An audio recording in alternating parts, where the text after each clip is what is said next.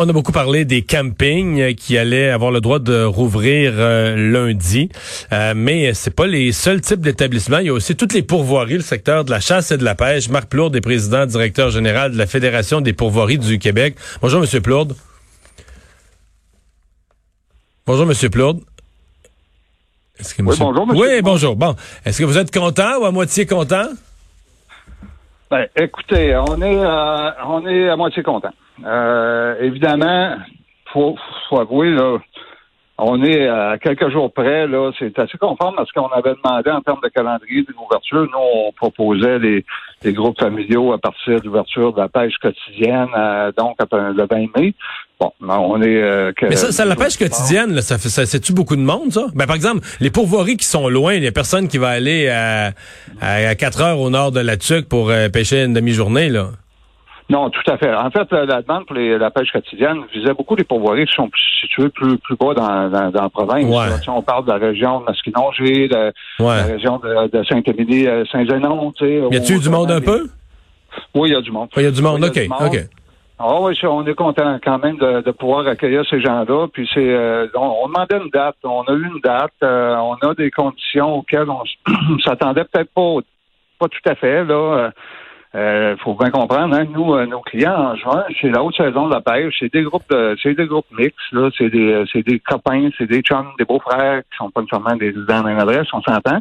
Donc. Mais c'est quoi le pourcentage de, si j'essayais de, mettez-moi un chiffre rond à l'œil, là, mais le pourcentage d'une année, mettons l'année passée, ça vient partir du mois de mai jusqu'au mois de septembre de l'année, là, le pourcentage, c'est des gens d'une même famille. Donc, le, le, mari, la conjointe, les enfants, mais des gens de la, de la même famille, c'est ce que c'est 5% 10% 20 moi, je vous dirais 5 C'est très peu, là. Euh, je n'aurais pas peur de me tromper. Non, effectivement, les familles chez nous, c'est beaucoup en juillet août. Euh, c'est la vacance familiale. C'est des produits qui sont plus populaires, qui sont évidemment euh, plus économiques. Là. Donc, le mois de juin, pour nous, c'est le mois qui a un impact économique majeur. Donc, évidemment, là, dans le contexte, avec moins de personnes, des plus petits chalets, euh, des chalets de 4 et moins, on n'en a pas beaucoup, là. Tu sais, c'est... Euh, ouais, beaucoup de chalets de 8, 10, 12, mais là, qu'est-ce que vous allez faire avec ces gros chalets-là? Vous avez moins d'une famille avec bien des enfants, là, ça, ça va rester vide ou ils vont y aller, les gens vont aller à la pêche à 4 dans un chalet pour 12? Non, en fait, euh, les chalets pour 12, c'est on peut les ouvrir, il n'y a pas de problème. C'est juste que la règle du 24 heures de délai entre chaque groupe, pour nous, ben c'est autant de journées perdues. On s'entendra là de. mais ouais, mais ok, ok, ok. mais mettons que c'est un chalet pour 12. Mais que euh, j'y vais, moi, avec deux de mes enfants, on est juste trois dans le chalet pour 12. Oui. Est-ce que vous, parce que j'ai compris la règle que les 5 et plus, faut que vous laissiez 24 heures pour la désinfection, mais est-ce que c'est vrai, même s'il y avait juste trois personnes dans le chalet? Oui, c'est vrai, parce que la règle... Oh boy, OK, donc même s'il n'y avait pas 10 personnes dans le chalet, même si le chalet était... Oh, vous perdez, vous, perdez votre journée pareil, là. Ben non, ben, on perd, on, oui, tout à fait, on perd une journée dans ces chalets-là, parce que la règle a été dictée en fonction de la taille du chalet. Tu sais, c'est ce que le docteur euh, Massé a expliqué hier lors de, la conférence de presse. Et ça, ben pour nous, ça a fait, oh, pas euh, c'est sûr que ça a un, impact important. Donc, donc les gros chalets, non seulement d'habitude, vous aviez, mettons, qu'il y a de 12 personnes, mettons, as un chalet de 12, puis il y en a 12 qui vont pêcher, tu as 12 revenus. Là, tu vas en avoir beaucoup moins de revenus. Puis en plus, tu vas être obligé de sauter une journée à tous les changements de personnes. Tu vas être obligé de sauter à 24 heures pour faire la désinfection. J'avais tout compris. Fait que le gros chalet, il sera pas trop payant, là. Ben, des familles de 12 euh, de la même adresse, il n'y en a pas beaucoup. On n'a plus bien ça. On n'a plus beaucoup de ça. il y avait ça des années 50, c'est plus rare. Exactement. Donc, euh, oui, c'est clair qu'il y a des pertes importantes. Là, on a un enjeu très, très, très gros pour nous, là, qui est de dire, bon, comment on va pouvoir aider les pourvoyeurs à remplacer ces groupes-là, parce que les, les, les cinq chums, ils pourront pas aller, euh, à moins que le pourvoyeur ait énormément de chalets, puis qu'il peut dire, vous laissez chacun un chalet, les gars, mais on s'entend que c'est pas beaucoup ça, là. Hmm. Donc, Allez-vous euh, monter vos prix? Est-ce qu'il y a une hypothèse où on dit, ben là, il y a moins de monde pour faire la même activité, il va y avoir beaucoup de demandes, le monde va vouloir, on, y a-t-il une hypothèse de monter les prix? Moi, je vous dirais que c'est à peu près pas envisageable dans les circonstances de, de, de, faire euh, peser le poids de tout ça à, nos clients qui vont quand même pouvoir venir. Non, je pense pas. Euh, c'est sûr que l'offre va peut-être euh, devoir être repensée en fonction de ces nouvelles réalités-là. Mais mm-hmm. là, l'enjeu, c'est de se virer de bord à très, très court terme Puis euh, bon, ben moi, la semaine prochaine, j'allais à la pêche avec euh, quatre chums dans bon, je peux pas y aller. Ce chalet-là vient de se libérer. Comment je fais pour faire connaître aux Québécois, aux citoyens, que cette offre-là est disponible? Euh, bon, ben c'est là qui est notre gros défi. mais là, OK, mais vous, là, vous devancez ma prochaine question en me disant que vous l'avez faite vous-même. Mais est-ce que vos pourvoiries ont eu, au cours des 24 dernières heures, des dizaines et des dizaines d'annulations de voyages, de gens qui avaient réservé au cas des gangs de chums, des habitués, parce que moi, je fais partie d'un groupe. Là, depuis quelques années, on le faisait à la même date, tous les ans, on se réserve. Là, cette année. Mais est-ce que vous avez eu beaucoup d'annulations de gens qui se rendent compte, bon, ben, on peut pas le faire cette année, on avait réservé un chalet, on l'annule? Monsieur Dumont, c'est l'enfer actuellement. Puis c'est l'enfer d'autant plus que euh, la deuxième phase de déconfinement, on la connaît pas. Donc, on, est, on peut difficilement dire à quelqu'un, ouais, je pourrais te reprendre euh, peut-être la, dernière de juin, ou je pourrais. On ne sait pas comment on va pouvoir. C'est là la grosse difficulté, c'est de ne pas être capable de gérer notre notre disponibilité parce qu'on ne connaît pas les conditions. Puis là, bien évidemment, les gens vont devenir un peu, comment je dirais, euh, réticents. Euh, bon, je suis pas sûr, tu réserves, tu sais, ça réserve mal quand tu n'es pas sûr de faire ton voyage.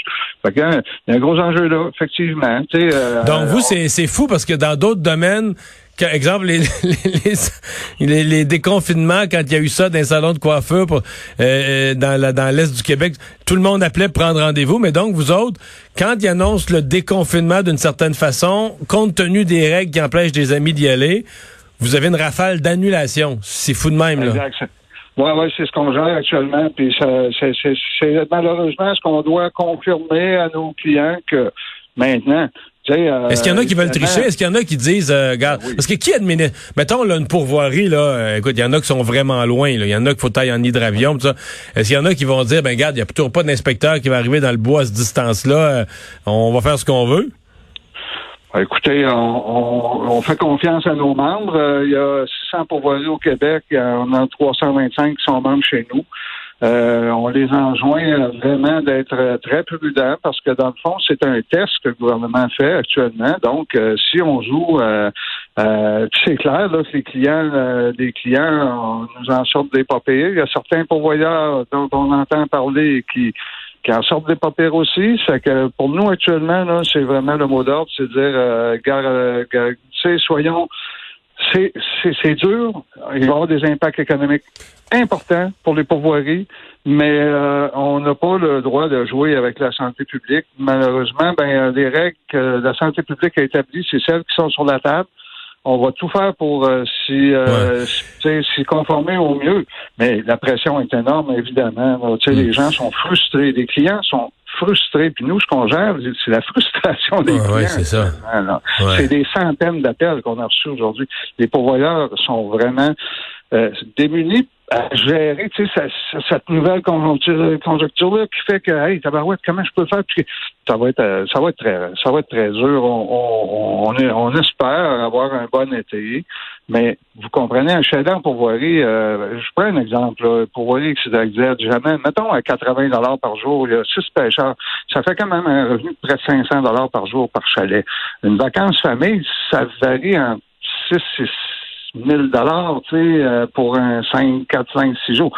C'est pas le même niveau de revenu du tout, là. mais le mois de mai, euh, euh, corrigez-moi, mais là, parce qu'on parle beaucoup du mois de juin, mais dans la pêche, le mois de mai, c'est bon aussi, non? vous avez perdu. Ah, ça, c'est des revenus tout en plus de ce que vous nous racontez comme perte là, à partir de la semaine prochaine, malgré l'ouverture. Vous avez perdu un, gros mois. Il me semble que mai, c'est bon. Écoutez, nos statistiques là, nous disent que mai et juin, c'est 50% et plus du chiffre d'affaires d'une pourvoirie. Là, on a perdu, c'est à peu près six semaines, hein? mi-mai, fin juin. On va dire ça comme ça. C'est six semaines. Ces six semaines-là, ça représente la demi-année d'une entreprise de pourvoirie. C'est comme six mois pour un dépanneur. Donc, là, nos six mois, là, ben, on a perdu des, à toute fin pratique, la le tiers, ouais. La deuxième semaine, on avait de la pêche quotidienne. C'est nullement à la hauteur des revenus qu'on est en mesure normalement de recevoir dans les entreprises de pourvoirie. Là, le mois de juin, ben c'est les quatre autres mois là, de la demi-année d'une entreprise, ben euh, on va avoir des pertes de revenus probablement bien supérieures à 50% Donc, on voit l'impact va être majeur pour les pourvoyeurs. C'est très difficile pour les pourvoyeurs. Ouais, parce que c'est pas tous. Il y a des gros pourvoyeurs qui ont un rein solide, mais moi je me souviens d'être allé dans les dernières années, j'en ai fait quelques-unes, d'être allé à une pourvoirie. C'était un jeune couple qui avait racheté ça, qui avait tout mis là-dedans. C'était leur affaire. Ils travaillaient de 6 heures le matin à 10 heures le soir. Le gars réparait une pompe ainsi, un ça. Tu sais, ça faisait pas grosse business qui roule sur l'or. Ça faisait, on se débat pour garder une belle pourvoirie puis que nos clients euh, soient satisfaits là. Mais je veux dire, je vois pas comment ce monde-là qui a une hypothèque probablement sur l'achat de la de, de, de la pourvoirie des comment une année, mettons que tu perds les deux tiers de tes revenus, je sais pas comment tu passes à travers, là. Ça va être catastrophique. C'est, ce qu'on ce appréhende malheureusement. Puis euh, j'espère que les gouvernements soient à nos côtés pour aider ces, ces gens-là à passer au travers. Nous, ce qu'on entend du côté des gouvernements, c'est qu'une entreprise qui avait une rentabilité qui était viable avant la crise, qui était viable en 2019, elle, va, elle va être supportée en 2020. Donc, je pense que ces jeunes entrepreneurs-là euh, sont très à risque, effectivement. Euh, d'un autre côté, ce qui joue un peu à leur faveur, ben, c'est qu'ils sont souvent bien formés, c'est euh, ils ont ils ont un niveau de, de compétence là, les, les, jeunes entrepreneurs qu'on n'avait peut-être pas nous, mhm. les, pionniers de l'industrie. Mais euh, moi, j'ai très dans, confiance dans leur résilience, leur capacité de se relever, mais euh, le, choc va être euh, très brutal. Puis il va vraiment falloir que, que l'ensemble des, acteurs concernés soient aux côtés de ces gens-là pour leur aider à passer au travers. Puis on espère rapidement avoir des données de la phase 2, le déconfinement, puis de pouvoir donner un petit peu plus de prévisibilité à nos gens. Nous, là, nos, nos, nos, protocoles sanitaires, ils sont prêts, on est prêts, hmm. euh, les gens euh, sont entendus, on a tout ce qu'il faut. Maintenant, ben, euh, c'est ça, là, on a tout ce qu'il faut dans la mesure où on va avoir des clients, puis si on n'a pas de clients. Mais les gens, les gens qui veulent y aller en famille, s'il y a des annulations comme ça, ça veut dire que, ou des gens qui veulent l'essayer une première fois, il y a de la place, là. On peut appeler d'un pourvoirie, puis on risque de trouver des chalets facilement. Tout à fait, mon cher monsieur. Euh, ben, le message. il va y avoir de la place. On va le faire savoir. On va tenter de, de, mettre en place des mécanismes pour que les clients puissent, les, les, les citoyens puissent facilement accéder hmm. à l'offre de nos pourvoiries. Puis oui, c'est peut-être dans tout malheur, il y a quelque chose euh, qu'on peut dire de bon. Peut-être qu'on pourra euh, euh, faire découvrir notre réseau à des nouveaux des nouveaux adeptes. je vous disais, je voudrais, si on avait une fondation, je vous jure que demain matin, ce que je ferais, moi, c'est que je mettrais des, des anges gardiens dans nos pourvoiries avec leur famille. Mais bon, ça, serait une bonne idée, mais il faudrait la financer. On, on y réfléchit actuellement. Monsieur Plaude, merci d'avoir été là. Au revoir. le PDG de la Fédération des pourvoiries du Québec. On s'arrête.